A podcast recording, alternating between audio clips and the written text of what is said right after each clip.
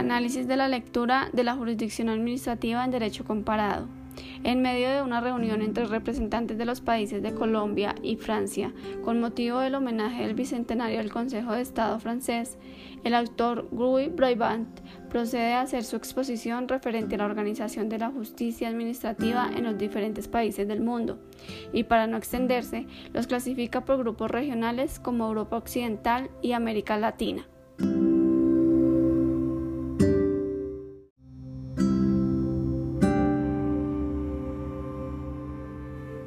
Este autor da inicio hablando de la división de los sistemas administrativos, comprendiéndose así a partir de la existencia de dos filosofías.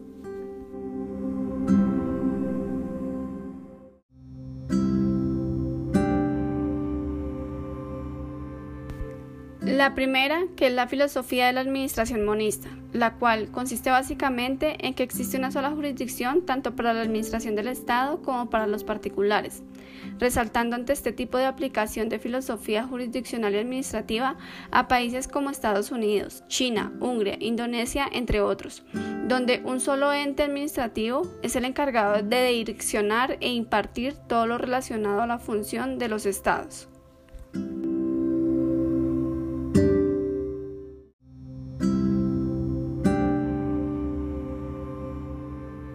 En segundo lugar, hace referencia a la filosofía dualista, la cual fundamentalmente se caracteriza por la distribución de la administración del Estado a diferentes entidades públicas, por nombrar algunas, las Cortes Supremas, las Cortes de Casación o los Consejos de Estado, con la salvedad de no tener una subordinación específica entre sí,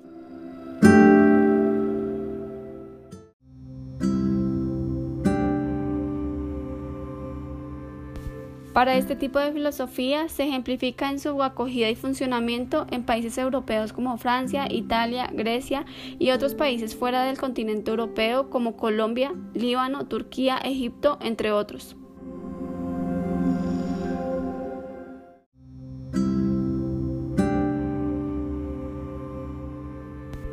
Finalmente, esta lectura nos deja como reflexión la innegable existencia y variedad de sistemas, al igual que la imposibilidad de que exista un modelo universal para la administración y ejercicio del derecho